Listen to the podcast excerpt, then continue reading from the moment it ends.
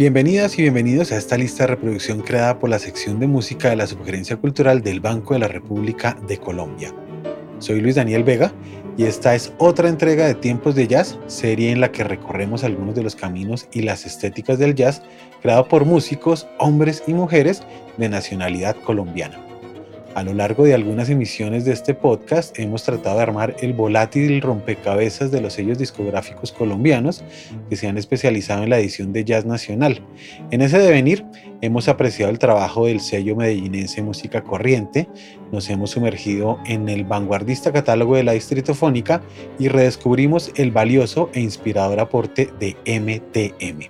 Si bien aún siguen siendo excepcionales y escasas, estas iniciativas nos revelan divergencias refrescantes dentro de una historia que aún joven se exime de la uniformidad.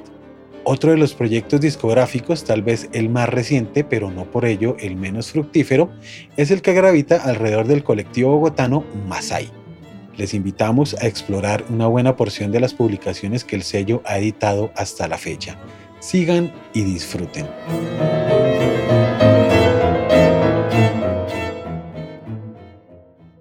La historia del sello Masai hunde sus raíces en la amistad que han sostenido el guitarrista William Pérez y el saxofonista Juan David Mojica desde 2004, cuando conformaron La Bordonera, un cuarteto que aunque no dejó ningún disco grabado, se salvó del olvido con El Pasillazo, un osado pasillo que quedó registrado en un disco conmemorativo del Festival El León en concierto, publicado por la Universidad Nacional de Colombia en 2005. Con el tiempo, la complicidad de Pérez y Mojica se fue asentando en numerosos procesos creativos, donde además coincidieron muchos intérpretes y compositores provenientes de diversas geografías colombianas que tenían intereses estéticos afines al jazz moderno. ¿Qué hacer para que ese impulso fuera tangible y no se quedara atascado en ideas inconclusas? ¿Qué hacer para que toda la música que están creando circulara ampliamente? ¿Qué hacer para que las nuevas generaciones de jazzistas en Bogotá tuvieran otros espacios de difusión? La respuesta a estas preguntas fue el atenuante que suscitó el nacimiento del colectivo Masai, que se estrenó oficialmente el 12 de agosto de 2016 con una maratón memorable en el bar Matic Matic. En consonancia con su nombre que alude a un milenario pueblo seminómada africano, los integrantes del colectivo no se han quedado estáticos. En los cinco años de actividades, sus frentes de acción han sido la pedagogía, la autogestión de festivales, tres hasta la fecha, y la edición comunitaria de discos. La segunda de esas referencias, publicada en el año 2016, se titula Cumbre y Asfalto, debut del pianista Oscar Iván Garzón, quien para esos días ya era una reconocida figura en el ámbito de la salsa y el jazz bogotanos. Junto a su trío, que lidera desde 2012, conjuga lirismo y fuentes diversas de la tradición del jazz, como sucede en la pieza que rotula su disco, inspirada en la audición atenta del álbum Made in Voyage de Herbie Hancock, y Tender Love, evocación de Racconti Mediterranei, una hermosa grabación del pianista italiano Enrico Pieranozzi. El baterista que grabó en el disco de Oscar Iván Garzón fue Juan Camilo Anzola, quien se ha labrado un lugar icónico en el jazz nacional al lado de su quinteto. En contraste con la tendencia estilística que apuntaba a la revisión de las músicas raizales, Anzola se sintonizó con la vieja potencia del hard bop y otras tendencias más contemporáneas como funk, drum and bass y experimentación electrónica. Ese estilo, sustentado en el virtuosismo y la sofisticación, es claro en Nuevo Rumbo, pieza de largo aliento que tituló el primer disco del quinteto. La versión en concierto que incluimos en esta lista fue grabada el viernes 5 de junio de 2015 bajo el marco del Sinú Jazz Festival de Montería y se incluyó en un disco publicado en 2016 en el catálogo de Masai. La cosecha de ese año dejó otra grabación excepcional que reveló la versatilidad del sello. Se trató de Huellas, el estreno de Cununao, proyecto del caleño Giovanni Caldas, quien desde el piano explora el universo sonoro de la marimba de Chonta. El resultado es un disco exuberante que se exime del exotismo para alcanzar su singularidad.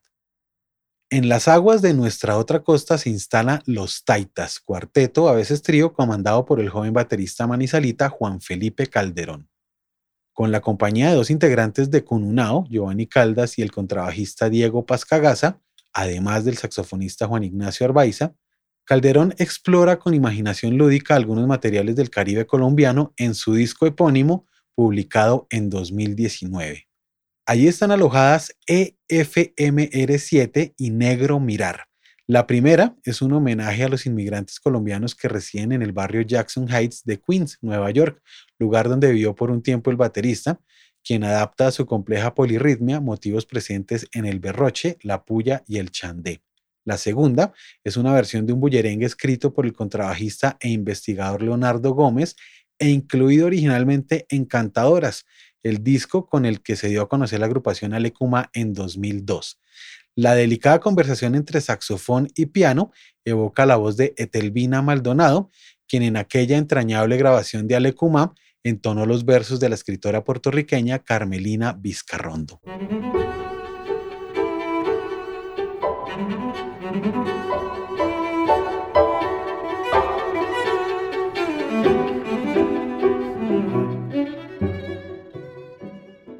Varios guitarristas bogotanos hacen parte crucial de la familia Masai. Nos referimos a Brian Vázquez, Juan David Arango y Santiago Sandoval. Este último, el más joven de los tres, nació en 1989 en Bogotá y vivió una temporada en Barcelona, donde compuso gran parte del repertorio que integra La Meta de un largo viaje, disco con el que debutó en 2017. Luz y promesas por cumplir son piezas atmosféricas y nostálgicas a medio camino entre el impresionismo y motivos del festejo peruano que brillan por cuenta de Gina Sabino en la voz, Miguel Rico en el piano, Julián Gómez en el contrabajo y Jacobo Álvarez en la batería. Por su parte, Brian Vázquez, quien con su trío inauguró el catálogo de Masai en 2016, presentó en 2020 Deconstrucción, grabación en cuarteto que el guitarrista describe de la siguiente manera. Aunque no tiene elementos tradicionales como el concepto del swing, dice Brian Vázquez, sí posee en gran medida espacios para la improvisación, búsquedas y exploraciones de la orquestación y sus posibilidades tímbricas dentro del formato y un acercamiento al desarrollo de las métricas irregulares y las formas extendidas. Me atrevería a decir, concluye Brian Vázquez, que es un disco que fluctúa entre el jazz y el rock. Cerrando el apartado de la guitarra, encontramos a Juan David Arango, prolífico compositor, docente e improvisador entusiasta. Su aporte al catálogo de Masai se titula Madaya, una grabación cuyo trasfondo político se sitúa en el atroz conflicto sirio que se recrudeció en 2017. Prueba de ello es la versión de Mood Swings, una pieza original de Mike Stern en la que sobresale la retaíla ingeniosa e incendiaria de N. Hardem, una de las voces más controvertidas del hip hop en Bogotá. Junto a Juan David Arango se destaca un combo intergeneracional conformado por el saxofonista Juan Felipe Cárdenas, el contrabajista Edgar Marún y el baterista Sebastián Biancha. Junto a ellos resalta la presencia de un invitado de lujo, Juan Benavides, indiscutible leyenda del jazz local, quien aporta el sonido inusual de la quena. Además de ocasionales descarrilamientos al Caribe y el Pacífico, el jazz del sello Masai también ha tocado los linderos de la música andina colombiana. El protagonista de esta incursión es el pianista sangileño Juan Pablo Cediel, quien en la última década se ha destacado como uno de los músicos más disruptivos en este conservador escenario de la música local.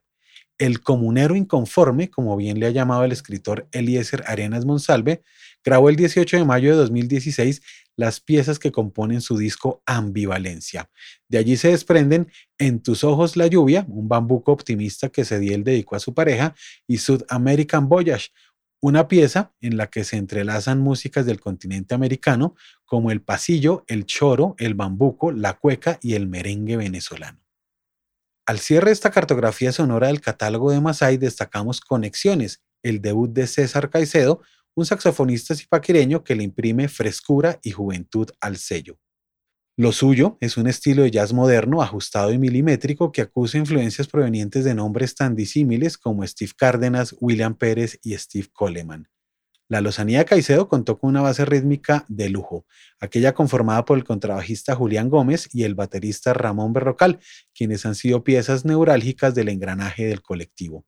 Ellos dos aparecen en varias grabaciones, incluido Desplazamiento al Rojo, el debut de Juan David Mojica en 2019. Respecto a la composición que nombra el disco, el saxofonista explica que se trata de un asunto de perspectiva. Todo proviene de un lugar que no es tan evidente, dice Mojica. Precisamente, esta pieza hace referencia a una de las particularidades del efecto Doppler, el cambio de la longitud de las ondas provocada por un movimiento relativo. La idea es que el universo se ve diferente dependiendo completamente desde dónde se le mire. Con estas palabras, el saxofonista describe un fandango lento y vaporoso cuya calidez acústica es consecuencia del lugar donde fue registrado, la sala de conciertos de la Biblioteca Luis Ángel Arango.